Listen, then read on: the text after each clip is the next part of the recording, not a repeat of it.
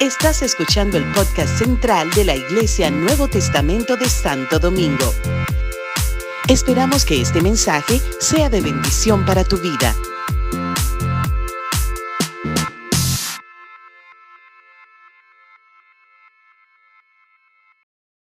Romanos capítulo 7.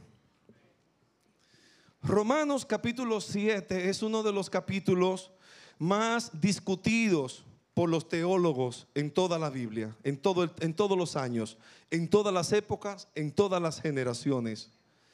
Es un, es un, es un capítulo difícil de analizar y de, y de- y de- y de darlo a conocer. Es un, es un capítulo medio complicado, la verdad es que sí. Porque aquí es como que, le digo por qué. Porque en este capítulo uno no sabe si Pablo está hablando en modo figurativo o está hablando de él mismo o está hablando de algo que le pasó o está hablando de algo que, que eh, eh, eso mismo, como que, que- que él pudo estar hablando como de algo que pasó, pero está hablando en el presente, o está hablando de una manera figurativa, como que no es algo que él está viviendo. Pero lo que escribe es como que si de verdad lo estuviera viviendo. En este capítulo de Romanos, capítulo 7, todos nos identificamos con él porque habla de una manera desnuda y abierta la lucha que todo ser humano tiene.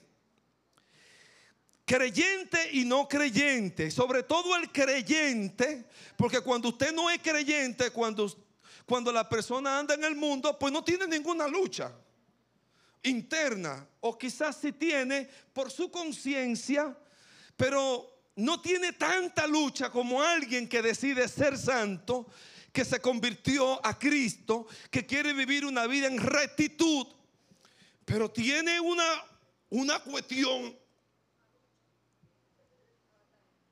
como arriba, como que te lleva como hacer lo que tú no quieres hacer.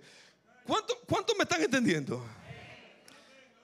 De eso Pablo está hablando en el capítulo 7 de Romanos. Esa lucha espiritual. Y tanto así de salud, hablaba de esa, bueno, comienza hablando Pablo eh, en uno de esos, dice, yo, yo tengo una lucha interna y porque queriendo yo hacer el bien,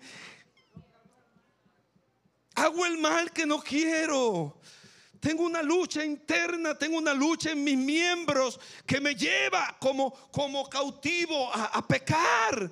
Y no lo quiero hacer porque, porque en mi mente yo sé que, que- que Dios es bueno, que la ley es buena. Y, y- y- yo no sé cuánto nos hemos sentido así alguna vez. Así que para mí Pablo está hablando como de la lucha interna que él lleva, que él tiene así. Pero él está hablando, ¿verdad? Y comienza a hablar con la, y, habla, no tengo todo el tiempo para, para leerle el capítulo, pero lo leen en su casa, por favor. Ah, comienza hablando con la analogía del matrimonio y dice, eh, eh, la ley, eh, yo estaba como atado a, la ley. esclavo de la ley, oprimido por la ley. Pero esto pasa como con la mujer que se casa mientras el esposo vive. La mujer, la, esposa no puede buscar otro marido. ¿Oíste? Soraya Jaime. Mientras el marido vive. Si el marido muere, pues queda libre. Pero lo que Pablo está diciendo, yo, pero eso lo estoy entendiendo yo ahora, mientras estoy estudiando y mientras oro por Romano toda esta semana. Hay gente que está, por ejemplo, casada y dice, ay no, porque no me puedo divorciar, porque tengo la ley, porque, porque entonces no me puedo. Como que están como con ese yugo. Pero cuando de verdad tú amas, el amor te liberta. Hello. Tú no estás atada, tú no estás casada por la ley. Tú no estás sirviendo a Dios porque viene. Hay gente que de momento por la ley se sienten oprimidos. Tengo que ir a la iglesia porque yo soy cristiano. Y, tú lo ves aquí como, ay, vine, vine porque yo tengo que venir. Es un legalismo. ¿Cuántos dicen amén? Eso es ley. Tú tienes que servir a Dios porque lo amas. Y el, amor te liberta. El amor liberta, el amor liberta. Y tú cumples la ley porque amas a Dios. Y estoy contigo porque te amo. Pero Pablo está diciendo que a pesar de todo, tiene una batalla, tiene una guerra en su interior. Y hay un verso que a mí me, frisa, me frisa en todo esto. Verso 23 dice, pero veo otra ley en mis miembros que se revela contra la ley de mi mente y me lleva cautivo a la ley del pecado que está en mis miembros. Miserable de mí. ¿Cómo dijo? Miserable de mí. ¿Quién me librará de este cuerpo de muerte? ¿Quién me librará de este cuerpo de muerte? En la antigüedad,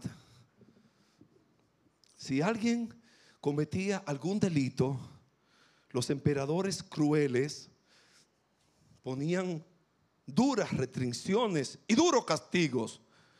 Es más, yo creo que aquí no tanto así, pero aquí como que hace falta, ¿verdad, hermana Katia? ¿Eh? Como una jutadita, ¿verdad?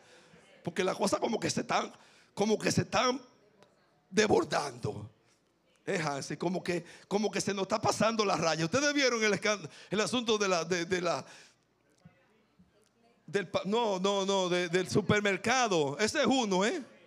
Ese es uno que es la propia justicia que está desbordada. Y, una cosa increíble, o sea, ¿quién, quién confiar?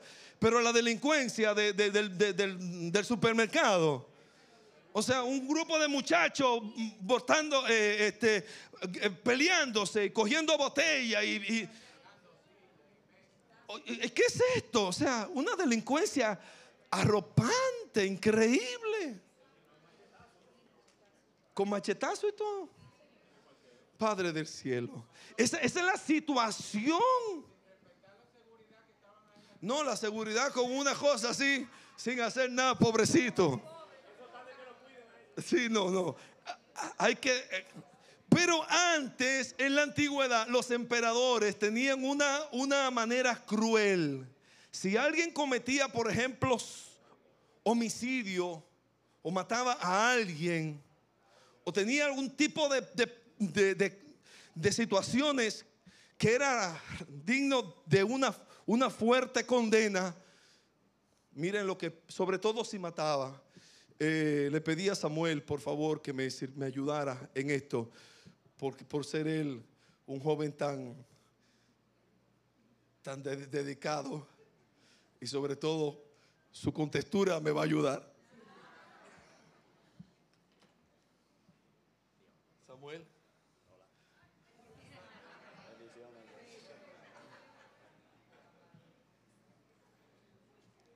Venía la persona o lo que sea, ¿verdad? Y mataba a la, a la otra persona. El castigo para las personas culpables era llevar el cuerpo del delito.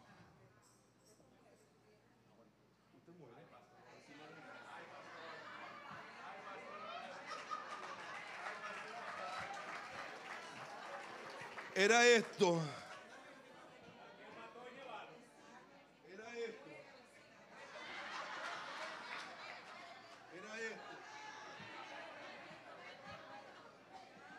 Un día, dos días, una semana, dos semanas, tres semanas, cuatro semanas, cinco semanas, un mes, dos meses. Muerto, tú estás muerto.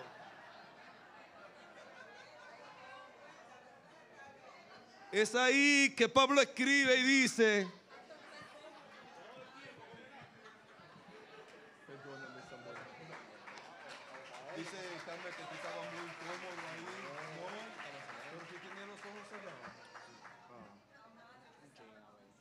Veces lo habría. Ahí es que Pablo dice, miserable de mí, ¿quién me librará de este cuerpo de muerte? Esta condena, este pecado, esta situación que me agobia, ¿quién me librará de este cuerpo? en alusión a ese castigo, a esa práctica. Así es el pecado en la vida del ser humano. Nos esclaviza, nos condena, nos morimos, sufrimos, nos hace diondos, nos hace abominables porque tenemos ese cuerpo de muerte. ¿Quién nos librará de este cuerpo de muerte? Gracias, dice Pablo, doy a Dios por Jesucristo, Señor nuestro.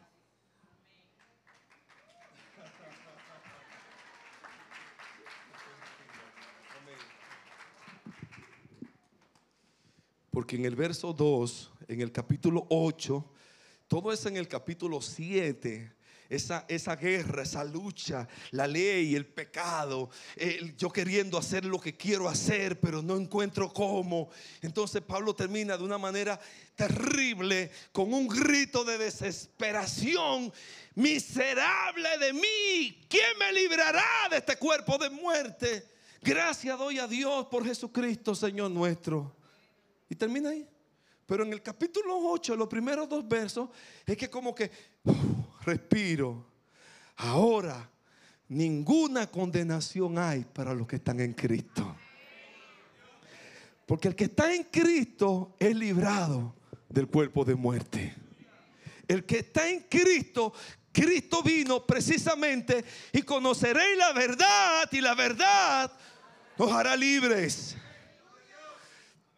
El que está en Cristo puede ser despojado de toda condenación.